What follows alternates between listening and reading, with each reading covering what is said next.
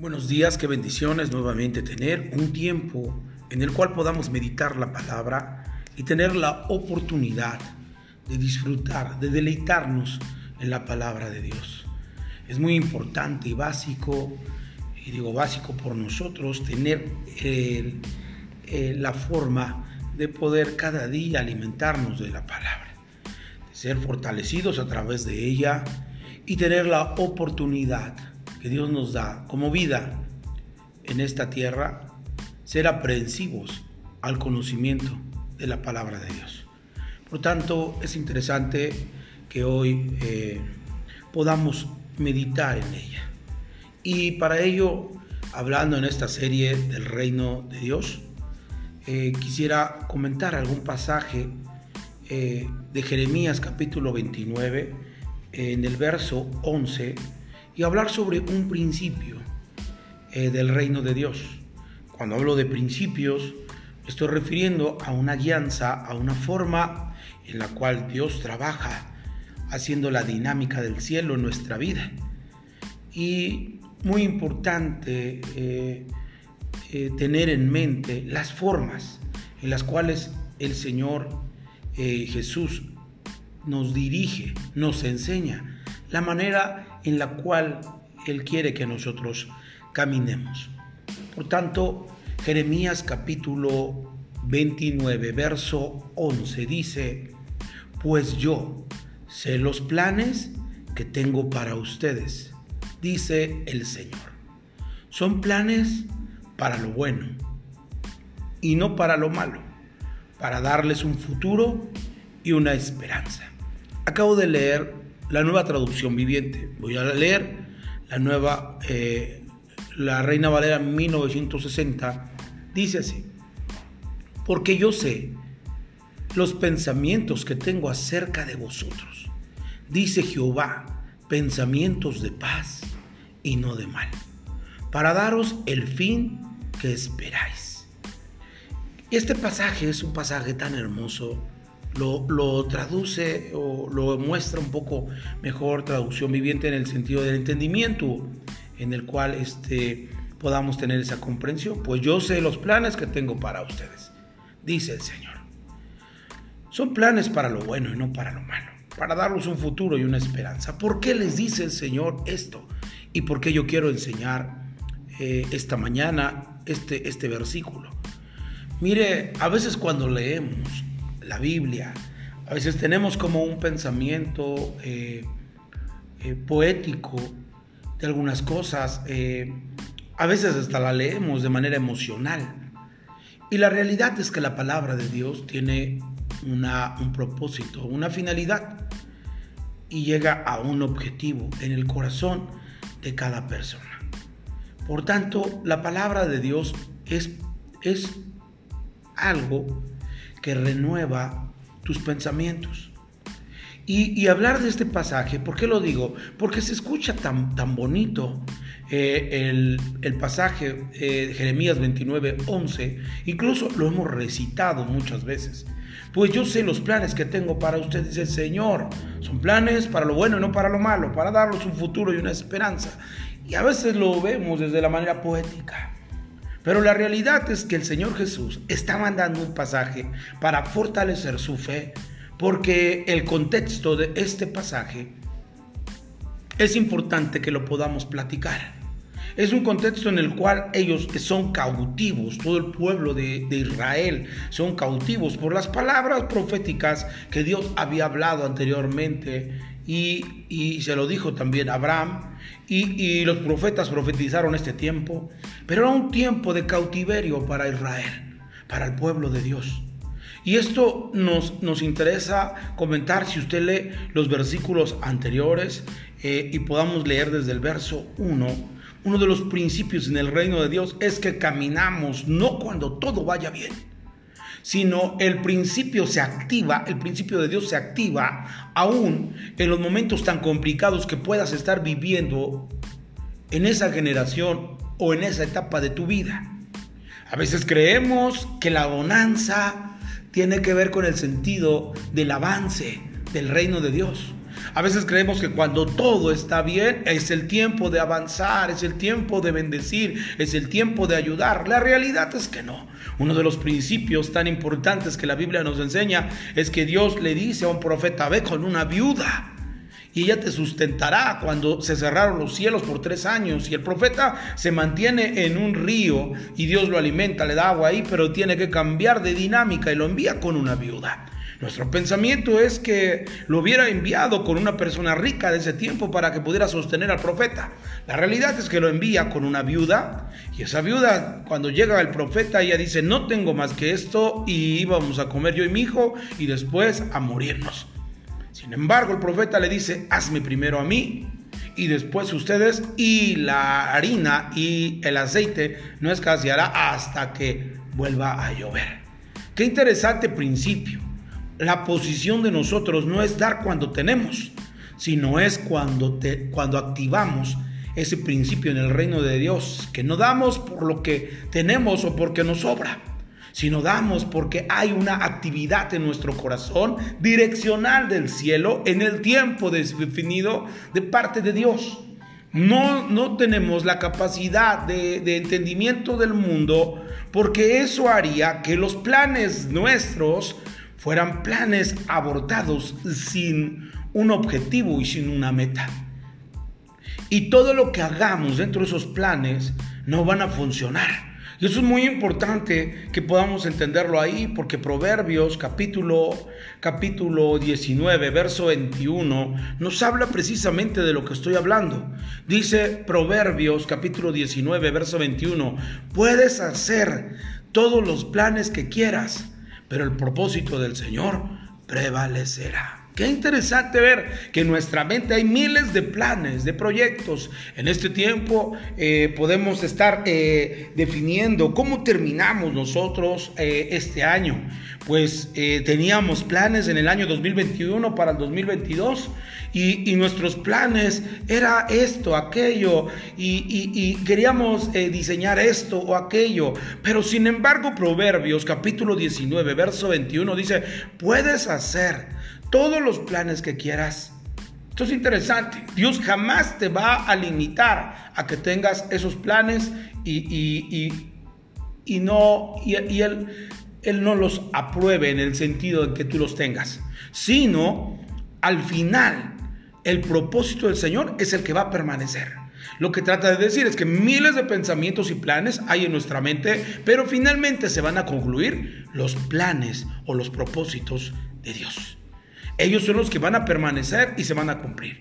Lo que trato de decir es que este año muchos de nosotros tuvimos planes, eh, quizás de comprar algo, quizás de hacer eh, algo para Dios.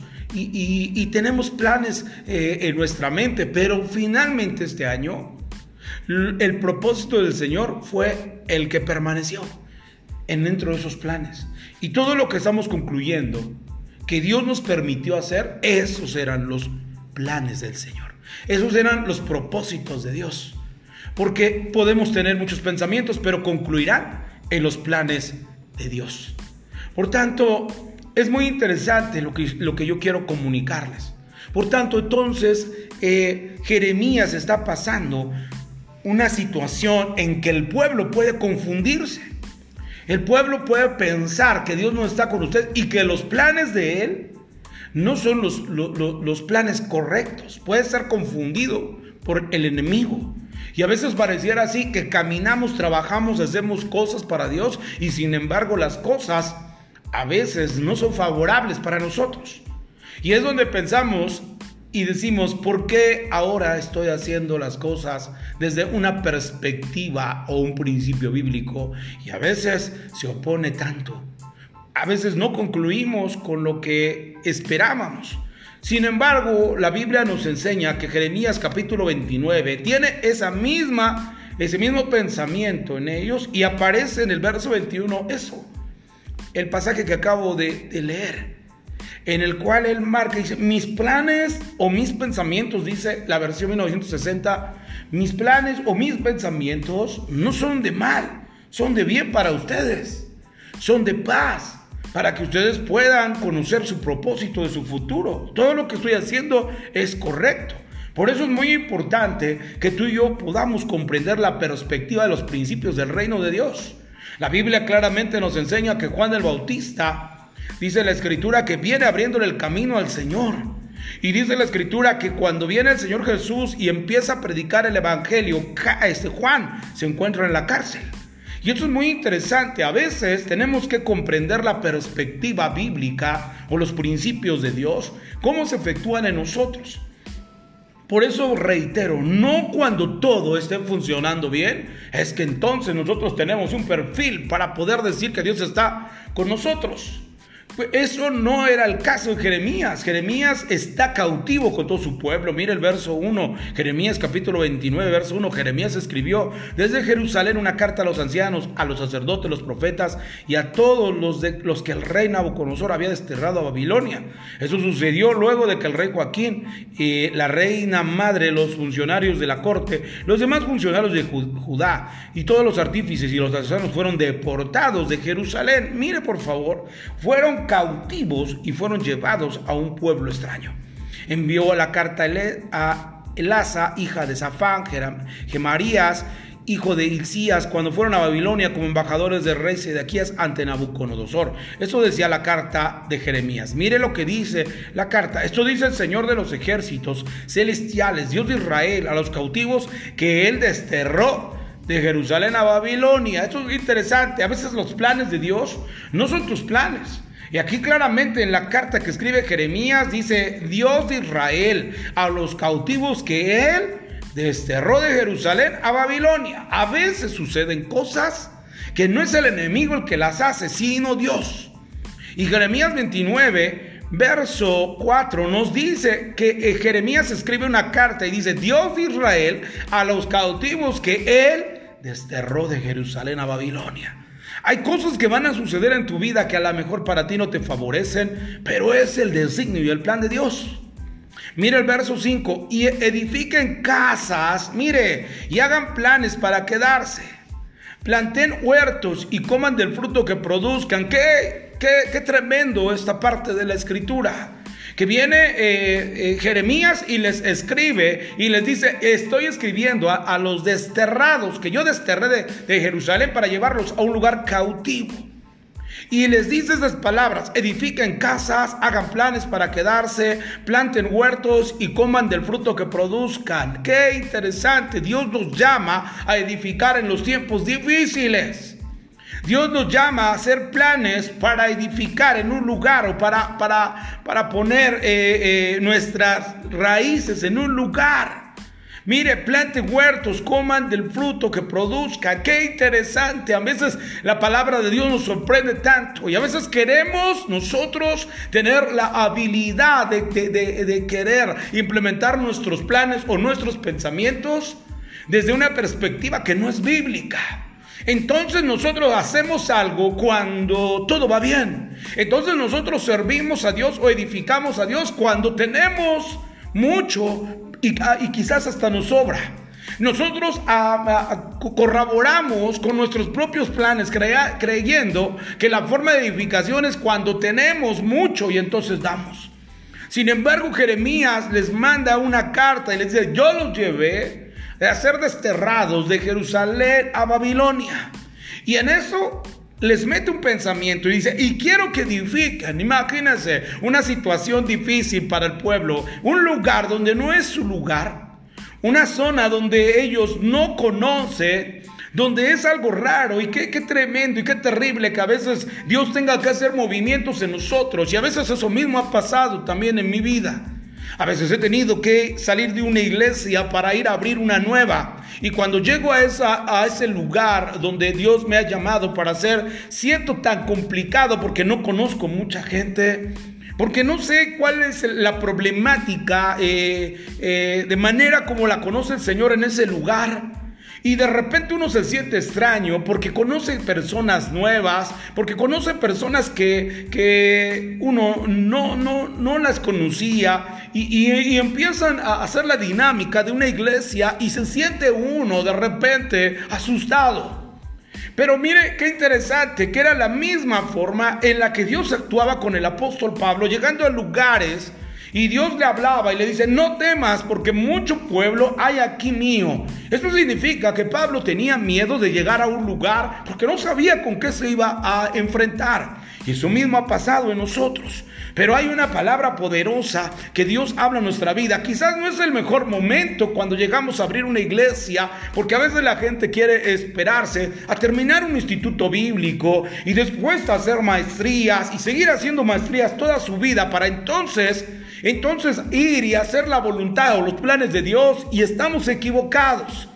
A veces Dios tiene que usar a un Pablo que de repente viene caminando y, viene una luz resplandeciente y le dice eh, estas palabras. Eh, eh, dice Pablo, ¿quién eres? Yo, yo, soy Jesús a quien tú persigues. Y entonces le empieza a enseñar algunas cosas. Cierto que Pablo tenía un estudio, sí, pero no tenía la perspectiva del cielo. No tenía ese llamado y a veces podemos tener mucha capacitación de conocimiento, pero no un llamado. Y eso no nos da la característica de llevar los planes de Dios. Sin embargo, esto es interesante. Nosotros debemos de edificar en los momentos más complicados de nuestra vida. Dios llamó a Pablo en los lugares que no fue tan fácil porque él mismo dice, contra fieras luché. Esto significa que no estaba todo en favor de Pablo cuando él edificó aquellas iglesias de Asia. Pablo se encontraba, y, la Biblia nos enseña, en circunstancias complicadas, como que de repente alguien le dice, entré con ustedes y me recibieron tan bien que yo mismo eh, puedo corroborar que ustedes mismos quisieran sacarse sus ojos para dármelos a mí. Porque Pablo tenía un problema, una debilidad en los ojos. Estaba predicando y estaba enfermo. Mire qué tremendo que mucha gente está esperando cuando están enfermos. Ahora que esté sano voy a predicar. Ahora que esté bien voy a hablar de la palabra. Y el Señor te dice, no, no, no, no, no, no. Habla en todo tiempo, en todo momento. Habla de, de mi palabra. Pablo estaba enfermo y que le costaba mucho trabajo. No sabemos realmente qué era lo que Pablo tenía, porque no lo dice la palabra, pero sí los grandes eh, eh de la palabra nos enseñan que tenía un problema visual. Quizás no alcanzaba a mirar con uno, no lo sé, pero sin embargo él jamás le puso un pretexto a su como enfermedad para no compartir el evangelio. Por eso es muy importante que nosotros salte en el reino de Dios, que no hay pretextos para servirle. Y dos, que tengamos la mentalidad de edificar aún en los tiempos difíciles. Edifiquen casas, dice Jeremías capítulo 29, verso 5. Edifiquen casas, hagan planes para quedarse. Planten huertos y coman del fruto que produzca. Mire, el Señor nos manda a sembrar en los momentos difíciles. Y por eso yo dije hace, ah, en, el anterior eh, podcast, eh, eh, hablaba sobre un año 2023 difícil. Un año de 2023 eh, complicado en la perspectiva del mundo, pero un año tan, tan tremendo, tan poderoso para aquellos que creemos en Dios. Y, quizás la gente pregunta, es una locura. Sí, eso es lo que ha pasado, porque la Biblia claramente dice que eh, para muchos los que se pierden es locura, pero para nosotros los que creemos es poder de Dios. Por tanto, este año es un tiempo de poder de Dios para mostrar al pueblo que tenemos un Dios tan poderoso, tan grande, tan maravilloso. Por eso dice Jeremías, edifiquen casas, hagan planes para quedarse, planten huertos, coman del fruto que produzca. Mire, es el tiempo de sembrar. Este año, un año difícil, pero un año poderoso para nosotros, en los que Dios nos llama a edificar casas. Dios nos llama a que hagamos planes para quedarnos en un año 2023 y tener la voluntad de Dios en nuestro corazón, el respaldo de Él. Planten huertos, coman fruta, fruto que produzca. Dios nos llama a sembrar. Dios nos llama a edificar. Dios nos llama a planear. Y Dios nos llama a, eh, a sembrar claramente nos dice la palabra tres cosas. Por tanto, hay una fuerte dirección del Espíritu en esta mañana para cada uno de ustedes. Que su mente tenga la habilidad, número uno, de edificar en tiempos difíciles. Número dos, de, hacer planes también en, en ese tiempo complicado. Y número tres, sembrar porque de esa manera nosotros seguiremos comiendo, seguiremos produciendo en un lugar en que el enemigo quiera eh, eh, poner cerco para acorralarnos. Dios siempre nos va a bendecir. Por tanto, creo profundamente en la palabra profética más certera que dijo el apóstol, el apóstol Pedro. Es la palabra de Dios. Por tanto, aquí estamos leyendo una parte de la escritura que es la palabra de Dios. Y la palabra de Dios fue escrita para nuestra enseñanza, fue escrita. Y esto es un rema de parte de Dios para su vida. Entre confiado este año en que Dios lo bendecirá, Dios lo ayudará. Si usted entiende los principios y los propósitos del reino de Dios. Por tanto, disfrutemos de esta palabra poderosa y edifiquemos no en los mejores tiempos de nuestra vida, edifiquemos en los tiempos en que a veces el enemigo nos quiere atacar. Es tiempo de edificar, es tiempo de hacer planes, es tiempo de sembrar. Por tanto, quiero hacer esta oración. Señor, gracias por esta palabra poderosa de tu, de tu palabra, de, tu, de lo que dejaste escrito para nosotros, Señor. Te adoramos, te bendecimos, te damos gloria, honra y honor, porque estas palabras nos motivan, nos edifican, aún en tiempos difíciles que pasamos, Señor, tiempos de enfermedad, a veces que pasamos, como pasó el apóstol Pablo, con Señor con sus ojos, también nosotros, Señor, aún en esos momentos te damos gloria, honra y alabanza a ti, Señor. No nos cansamos, no, no ponemos pretextos por la enfermedad, no ponemos pretextos pretextos por el área financiera. No, Señor, donde tú nos llames, ahí estaremos. Sabemos que tú eres el que nos provees, tanto sanidad como áreas financieras. Padre, no nos cansamos. Tenemos un espíritu como el de Josué y Caleb. Otro espíritu eran ellos de su generación. Se diferenciaba la actitud de Josué y Caleb. Porque aquellos se quejaban, porque había enemigos grandes eh, para ellos. Y ellos decían, tenía mentalidad de, parece ser que nosotros somos como unas langostas, unas, unas pequeñas cucarachas casi, decían ante sus gigantes. Y entonces eh, Josué y traía ese espíritu diferente, más podremos nosotros porque Jehová está con nosotros. Padre, así que en este año entramos. Hay gigantes muy poderosos que están enfrente en, en este año 2023, pero más podremos nosotros porque nosotros confiamos en ti. Señor, así que ayúdanos, llévanos con bien este año 2023, que podamos fluir en tu palabra y permanecer en ella. Señor, hemos, hemos oído direccionar, eh, tu palabra nos ha direccionado. Número uno, debemos edificar, dos, eh, hacer planes y tres, sembrar. Señor, gracias por esa inspiración de tu palabra en nuestra vida y, y, que siga tu, tu espíritu hablando a nuestro interior. Gracias en el nombre de Jesús. Amén. Amén. Que Dios les bendiga, que tengan un excelente día. Hasta luego.